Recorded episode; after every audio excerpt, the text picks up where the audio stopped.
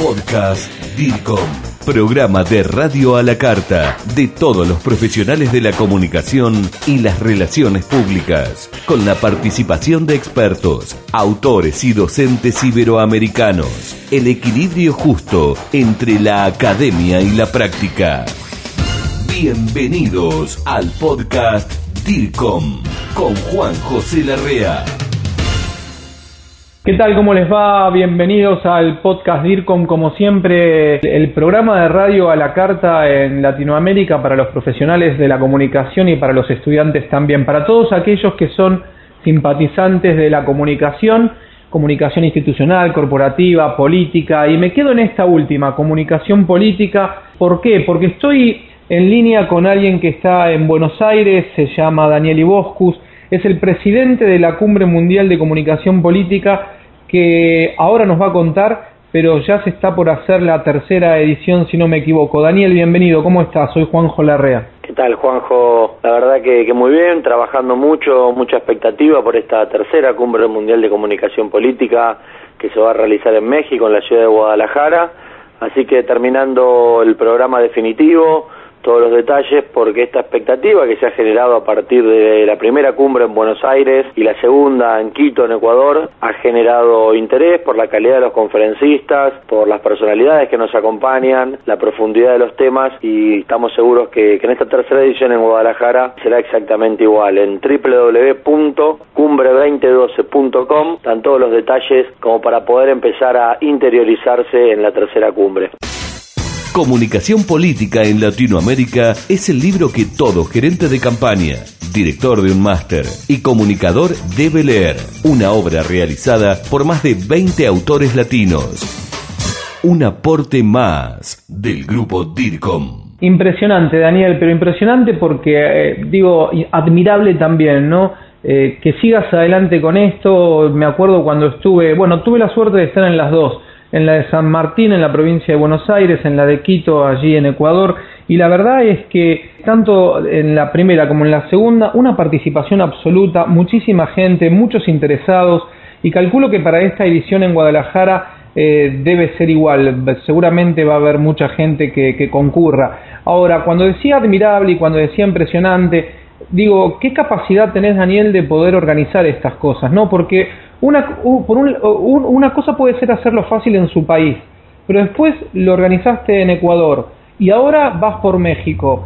Eh, supiste hacer alianzas y demás, pero ¿cómo, cómo se logra esto? Eh, yo te felicito, pero digo, ¿cómo se logra esto para que sigas haciéndolo y de forma internacional? Juanjo, creo que fundamentalmente es ir armando un grupo de personas interesadas en el tema, que se comprometan, que sean eh, prestigiosas en sus países, que tengan un trabajo reconocido y que a partir del esfuerzo de, todo ese grupo de personas que le interesa la temática, que le interesa profundizar estos temas, poder llevarla adelante, si no sería imposible. Y en eso debo destacar la, la participación de distintos puntos del mundo, personas en México, por ejemplo, como Octavio Islas, que nos está preparando ya para la semana que viene, en poquitas horas más, una presentación en DF, vamos a estar en Guadalajara, con la universidad, la Universidad Jesuita Liteso, junto al Centro de Gerencia Política, eh, que son los que también colaboran y, y, llevan adelante este evento. Después tenemos en España a Tony Puig,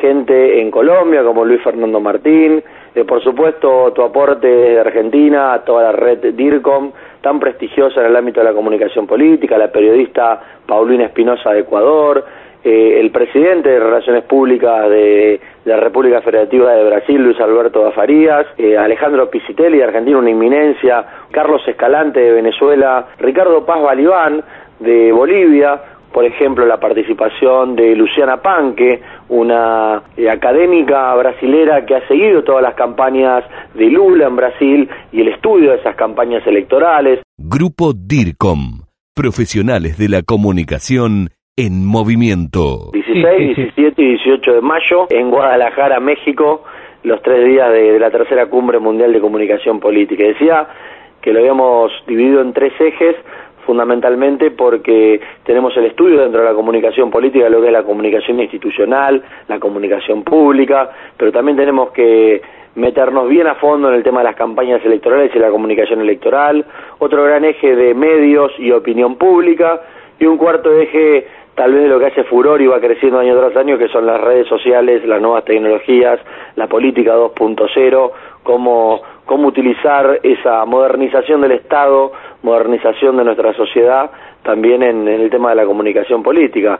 Y todos estos detalles, incluso la inscripción, se puede hacer directamente online en www.cumbre2012.com o tanto en Twitter arroba cumbre 2012 como, como también en Facebook para poder eh, hacer preguntas, interactuar o eh, ofrecer para hacer ponencias, bueno, distintos formatos que, estamos llevando adelante en esta, en esta tercera cumbre. Pero Daniel, contame para ir terminando, eh, y vos que sos un hombre experimentado, que viaja mucho, no solo por Latinoamérica y que estás mucho con estos temas también, desde tu posición, desde tu visión, ¿qué reflexión te merece la comunicación política hoy más que nada a mí me interesa saber en Latinoamérica, ¿cómo la ves? ¿Estamos más o menos? ¿Estamos avanzados? ¿Estamos creciendo? ¿Cómo ves eso vos en general, promedio en Latinoamérica? No, creo que se ha vivido un proceso de, profundización y perfeccionamiento constante de lo que tiene que ver en la comunicación política, en la comunicación de gestión pública,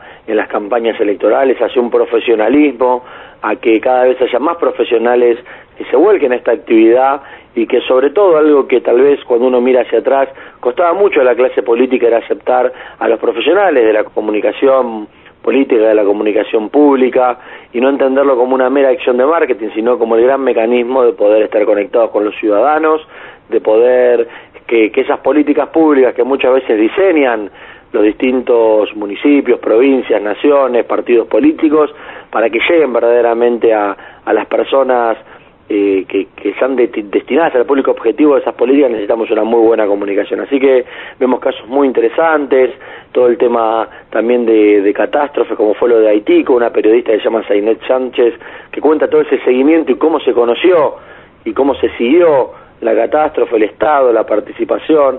Bueno, creo que, que va a ser muy entretenido, que, que no es para el que le gusta la comunicación, el marketing público, no puede emprenderse esta tercera cumbre en Guadalajara, en México, así que esperemos que podamos participar todos de, este gran evento que, ha llamado la atención ya de, todo el mundo político, periodístico y de la consultoría. Sí, lo sé, lo sé, incluso sé que hay muchas empresas que van a acompañar, que van a ver stand, libros a la venta, revistas, etcétera. Va a ser un gran punto de encuentro para la comunicación política más que latinoamericana, ¿no? La comunicación política como cumbre mundial de la comunicación política. El 16, 17 y 18 de mayo es Daniele Boscus, a quien le agradecemos mucho que nos haya comentado esto. Es el presidente de la Cumbre Mundial de Comunicación Política y hemos tenido el gusto de escucharte. Daniel, como siempre, muchas gracias. muchas gracias a vos, Juanjo, y saludos a toda esta hermosa red de comunicación y a los miembros de DIRCOM. Esto fue el podcast DIRCOM Pasión por la comunicación y la gestión. Grupo DIRCOM. Hablamos de comunicación en español. Hasta la próxima.